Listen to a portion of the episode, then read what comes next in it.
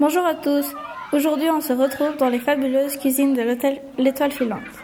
Autour de moi, il y a beaucoup de personnel, d'ustensiles, de nourriture et de plats magnifiques qui sentent très bon. Allons questionner cette cuisinière qui pourra répondre à nos questions. Bonjour madame, pouvons-nous vous poser quelques questions sur la nourriture? Bien sûr, je vous écoute. Comment va-t-on la nourriture aujourd'hui? Aujourd'hui, la nourriture n'est plus vue comme une simple source d'énergie. Notre nourriture en dit long sur notre culture, nos valeurs, notre histoire et nos représentations. C'est grâce aux échanges de nourriture entre les pays ou même entre les continents que nous avons autant de choix dans les goûts. Par exemple, il est impossible de cultiver des bananiers, des cocotiers ou même des cacaotiers en Suisse. Uh Est-ce la commande d'une personne? En effet. Je vois ici qu'elle a commandé de l'aquavie. Qu'est-ce que c'est? L'aquavie est une eau de vie, une spécialité de Scandinavie.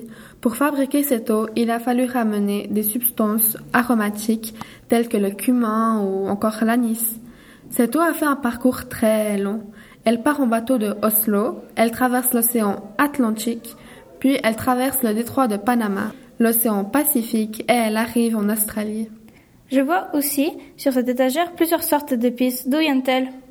La plupart des épices utilisées dans les cuisines du monde viennent d'Asie en bateau. Commande 5, table 6 de verre de vin. En parlant du vin, qui est l'importateur principal dans la diffusion du vin en Europe?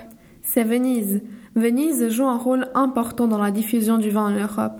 C'est à Venise qu'arrive le vin et à l'aide des bateaux, le vin se propage dans toute l'Europe. Nous parlons beaucoup de produits étrangers. Mais avez-vous des produits suisses? Oui, bien sûr.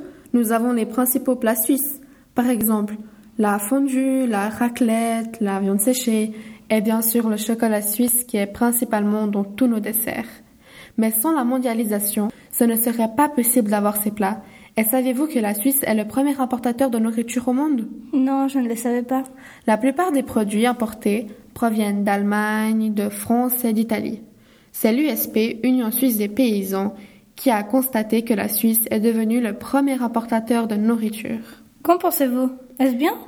Je préfère cuisiner avec de la nourriture régionale, car je sais qu'elle est bio et qu'elle n'a pas été importée de je ne sais quel pays.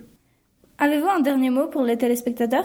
N'oubliez pas de manger 5 fruits et légumes par jour. Merci, mademoiselle Saliovic, d'avoir répondu à nos questions. Et j'espère que nous nous retrouverons dans un prochain épisode.